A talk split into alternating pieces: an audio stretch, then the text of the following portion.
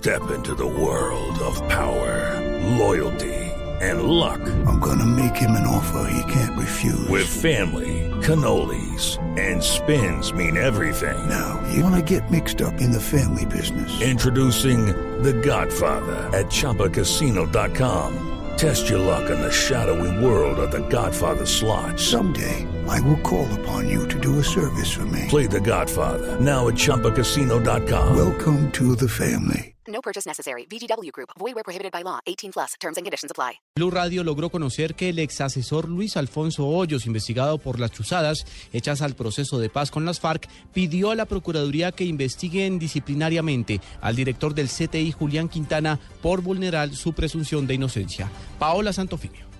Blue Radio conoció en primicia una queja disciplinaria que fue radicada ante la Procuraduría General de la Nación contra el director del CTI, Dani Julián Quintana, por parte del ex asesor espiritual Luis Alfonso Hoyos. En el documento de nueve páginas, Hoyos argumenta que Quintana le ha vulnerado su presunción de inocencia a través de declaraciones entregadas a medios de comunicación, donde lo ha señalado de ser el responsable de las actividades ilegales que realizaba el hacker Andrés Sepúlveda. Por esta razón le pide al Procurador General Alejandro Ordóñez que lo investigue disciplinariamente, pues advierte que Quintana no es quien lo está investigando, por lo que está vulnerando su debido proceso. Paola Santofimio, Blue Radio.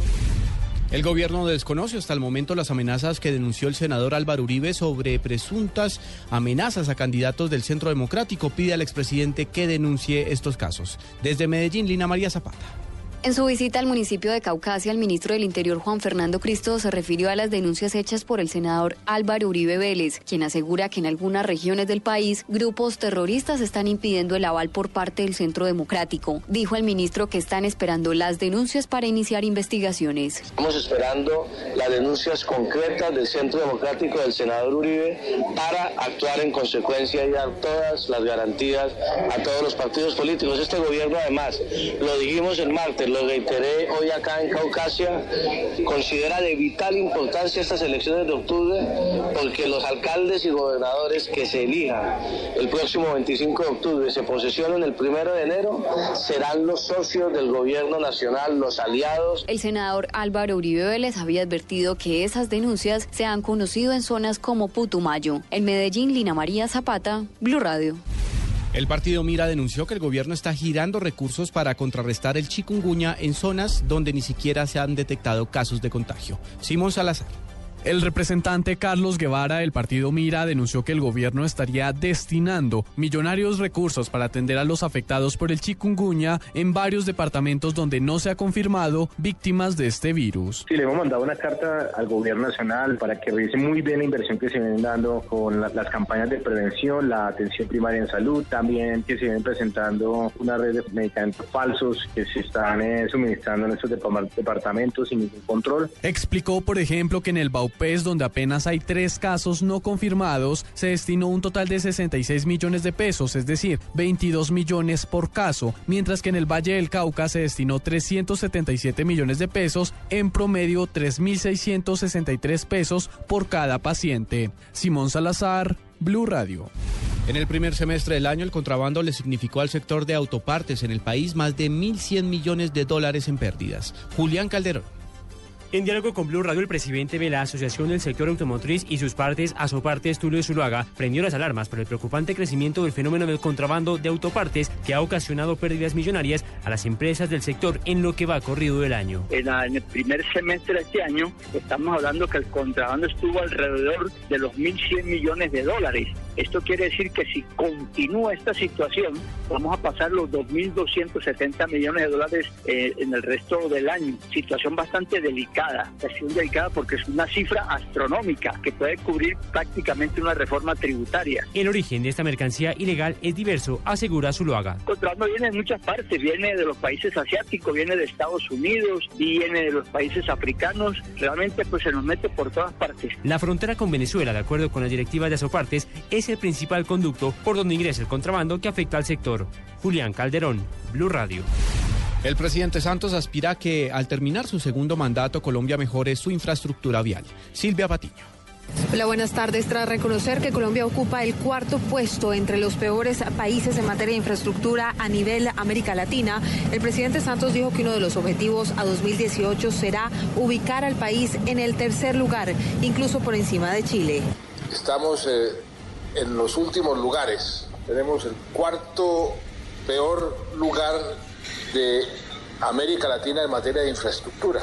Solamente están por debajo de nosotros Haití, Guyana, Cuba y Bolivia. Pues apenas terminemos estas obras que ya están en marcha, vamos a saltar a quedar de tercero.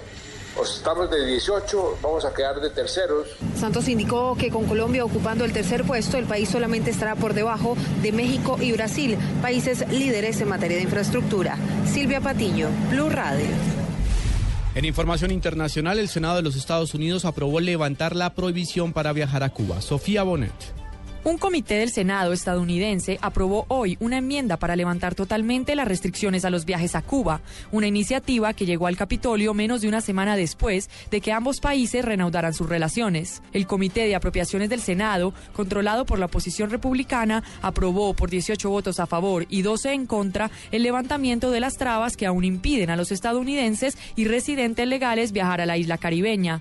Por consiguiente, en la votación, cuatro senadores republicanos se unieron a 14 demócratas para aprobar la medida, por lo que la iniciativa pasará al Senado. Esta incluye el levantamiento de la prohibición que impide a cualquier embarcación que haya llevado mercancías a Cuba tocar puertos estadounidenses en los seis meses siguientes. Sofía Bonet, Blue Radio.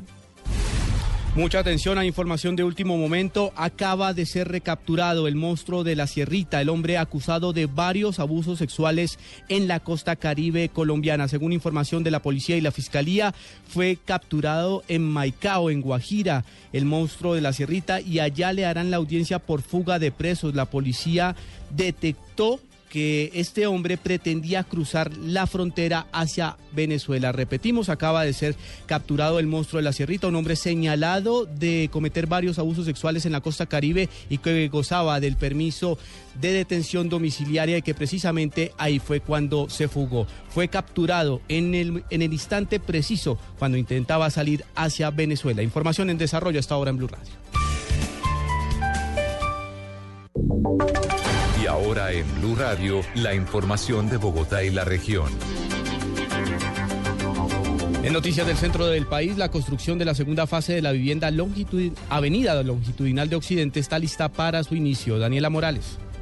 El alcalde del municipio de Soacha, Juan Carlos Nemocón, dijo que la construcción de la segunda fase de la avenida longitudinal de Occidente, que estará desde el río Bogotá hasta la calle 13 y que continuará por el peaje de Chusacá, ya está próxima a empezar. Su principal característica es que tendrá dos calzadas de dos carriles. Que conectará desde el río Bogotá hasta donde hoy en día está construida, hasta la calle 13. Es un proyecto que ya está evaluado y resuelto por el distrito, que tenemos conocimiento que empezará pronto y que consiste en hacer dos calzadas dobles que conecten del río a, la 13 y desde Chusacá se haga una línea que hace falta porque, repito, solamente hoy existe una de doble vía. El alcalde dijo que esto, por supuesto, abre la puerta a la reducción de trancones y aumento de velocidad por kilómetro recorrido. Daniela Morales, Blue Radio.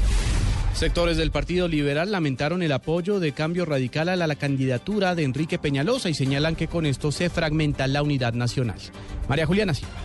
El concejal liberal Horacio José Serpa lamentó que Cambio Radical decidiera desarticular la unidad nacional en Bogotá apoyando a Enrique Peñalosa y no a Rafael Pardo. Agregó que tiene entendido que hay sectores al interior de Cambio Radical que quieren apoyar a Pardo y los invitó a que así lo hagan. Tengo entendido que muchos ediles y muchos concejales quieren estar con el doctor Pardo. Así que las puertas están abiertas para que trabajen con el doctor Pardo. Me parece a mí que los intereses personalistas del doctor Peñalosa están dividiendo nuevamente a la ciudad. Él no está en Bogotá, sino que están pensando es en sus propios intereses. Serpa agregó que si Peñalosa quería una encuesta que demostrara cuál candidatura tenía más posibilidades de ganar, mirara la publicada recientemente en la cual puntea Rafael Pardo. María Juliana Silva, Blue Radio.